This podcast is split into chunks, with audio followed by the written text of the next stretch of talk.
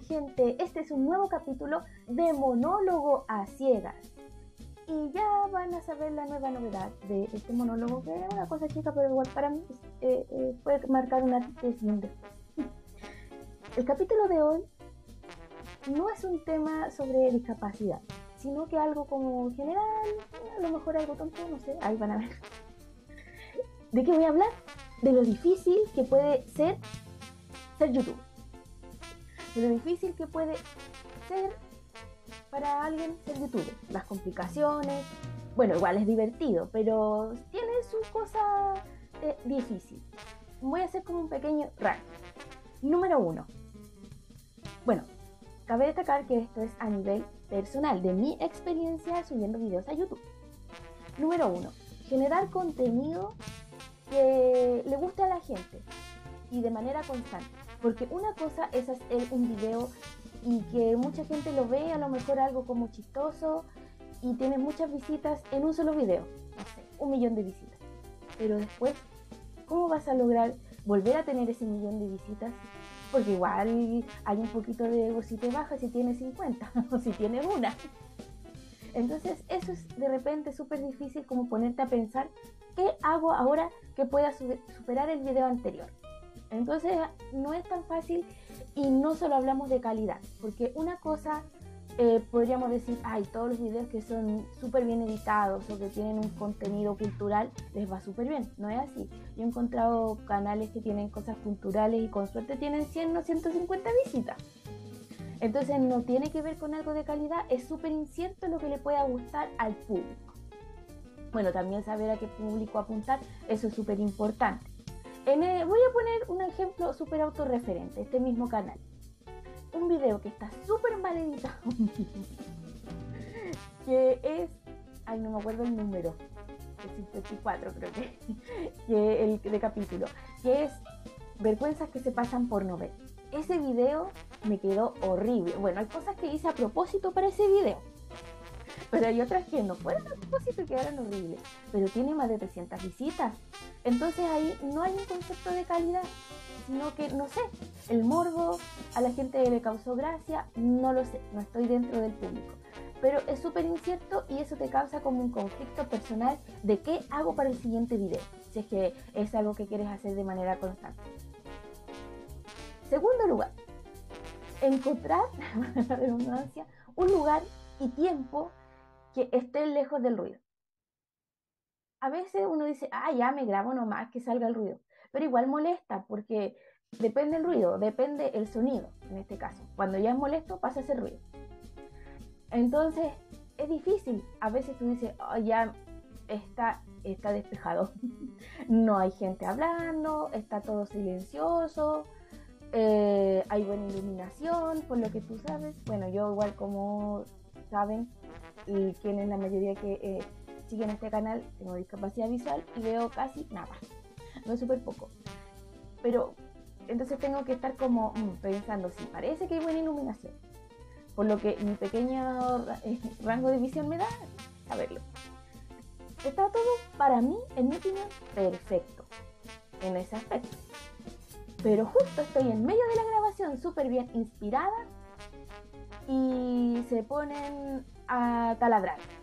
Y eso ya es algo que yo no podía controlar, porque es mi vecino o alguien de la casa que tuvo una emergencia y tuvo que hacer un arreglo. O también estás en lo mejor y pasa una emergencia, abre la puerta y te hablan y no se fijan que tú estás grabando. Estoy grabando y no alcanzas a apretar el dedito de pausa porque llegan y hablaron encima. O sea, eso significa volver y grabar todo de nuevo. Eso también es súper difícil, digamos, tener ese control de todas las circunstancias que puedan pasar a tu alrededor. Todo depende del sonido, que si se convierte en un ruido molesto, bueno, es ruido. Si el sonido es como agradable o puedes usarlo a tu favor. En este mismo canal una vez un video ladró un perro y yo lo usé a favor del video como diciendo, ah, el perro es mi público, ladra por mí. Bueno, ahí fue un chiste y lo usé a mi favor pero si hubiese sido el ladrido más fuerte que mi propia voz, habría tenido que grabar todo de nuevo. Entonces eso también complejiza la grabación. Tercer lugar, saber de edición y qué aplicaciones son más cómodas para poder grabar y todo el proceso de edición. Cuando inicié este proyecto de monólogas ciegas no tenía idea de editar. Además lo inicié en puro audio. Con mi pura grabadora digital grababa mi voz. Después tenía que pedirle a mi pareja que me editara porque él sabía editar el audio. En el transcurso aprendí a editar audio. Pero después la gente me empezó a decir, empezó a llegar gente a verlo eh, o, a saber de esto y me decían, ¿por qué no lo subes a YouTube? Pero en YouTube es video, ¿qué voy a hacer? Ya, tuve que eh, pensar que había que ponerle una foto porque no podía subir el MP3 solo a YouTube, no lo permitía. Entonces tuve que pedirle a alguien que me hiciera una foto de como un logo, porque no quería, en ese momento yo sentía que no estaba preparada para salir con mi carita. ya, tuve que aprender a usar PowerPoint. Y así era la más, manera más fácil de mezclar el audio con la foto y eso transformarlo en un video. Después tuve que, eh, la gente me empezó a decir, hoy pero igual sería eh, entretenido que salieras tú, porque llegaría a más público que, que tiene, que, que, puede ver. Ya. Entonces ahí fue, ¿qué hago? ¿Cómo me grabo? Y la única manera que encontré fue con mi celular y no tenía nadie que me grabara, así que me grababa yo sola. El riesgo era que no sabía hasta el día de hoy si me estoy grabando mi cara o estoy grabando el piso o sale media cara. Entonces eso también es una complejidad que ya me desligué de eso y como salga. si sale media cara se aguantará. Eso. También el tema de editar, porque una cosa es que grabé el video, pero a veces salen muchos segundos de más, me demoré en pausarlo, en detener el video, em, no sé, era muy fome, fome para Chile, muy aburrido que saliera solo mi voz, así que le pongo una musiquita debajo, tuve que buscar aplicaciones que fueran accesibles, porque como yo uso el celular y el computador con lector de pantalla, no todas las aplicaciones son compatibles con el lector de pantalla, ya que no todas las aplicaciones vienen con los botones etiquetados. Entonces hay que hacer ensayo y error, probar aplicación por aplicación que te recomienden, de que si es que tiene los botones etiquetados para que sean compatibles con el lector de pantalla que, usted, que esté usando. Esto sea, si usamos un teléfono con sistema operativo Android, con iOS, da lo mismo. Tenemos que buscar ese tipo de cosas, si son accesibles o no. Y esa es una complejidad invertir tiempo en probar aplicación por aplicación y cuál es el resultado que te sale de esa aplicación, si se escucha bien o no. Ahora, por ejemplo, para la música encontré una aplicación que se llama Super Stream.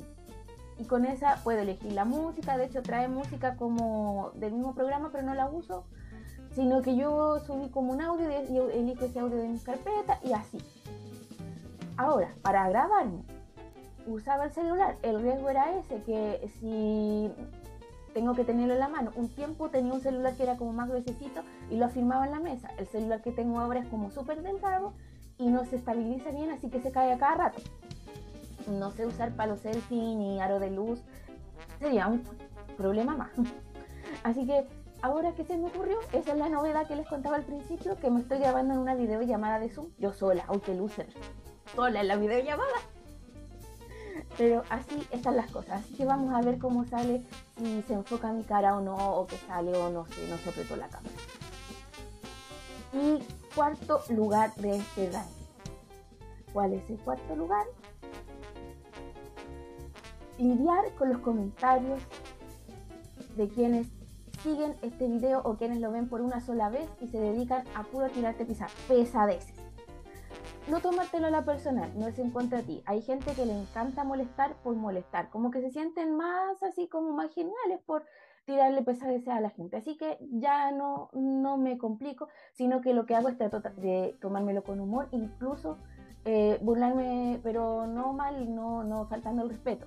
Pero bueno, si me dice, una vez alguien me criticó como que yo dije GIF y en otra parte dije GIF de hecho, todavía tengo ese conflicto. ¿Cómo es la forma correcta para esas eh, cosas que están en el teléfono que son imágenes? ¿Son GIF o GIF? Todavía porque hay gente que también escucha de las dos formas, entonces no sé cuál es la correcta. Y alguien me criticó, pero la persona que me criticó escribió con faltas de ortografía peores que esa. Eh, ya no recuerdo bien el texto, pero escribía horrible. Tuve que decir lo que decía. Y yo le dije, eh, cuando aprenda a escribir mejor, voy a aprender a saber cómo pronunciar GIF o GIF. Qué pesado. Pero de esa forma, así también enseño a la gente que no soy eh, un hueso duro de roer. y así hay que aprender a tomarse las cosas y si no fuera así, por cada pesadez que me dicen, terminaría llorando. Y también no creerme demasiado cuando me halagan, porque si no eso también haría que yo perdiera el foco de quién soy yo como persona. Y así voy terminando este capítulo, espero que les guste, es un poco diferente y me despido, hasta la próxima.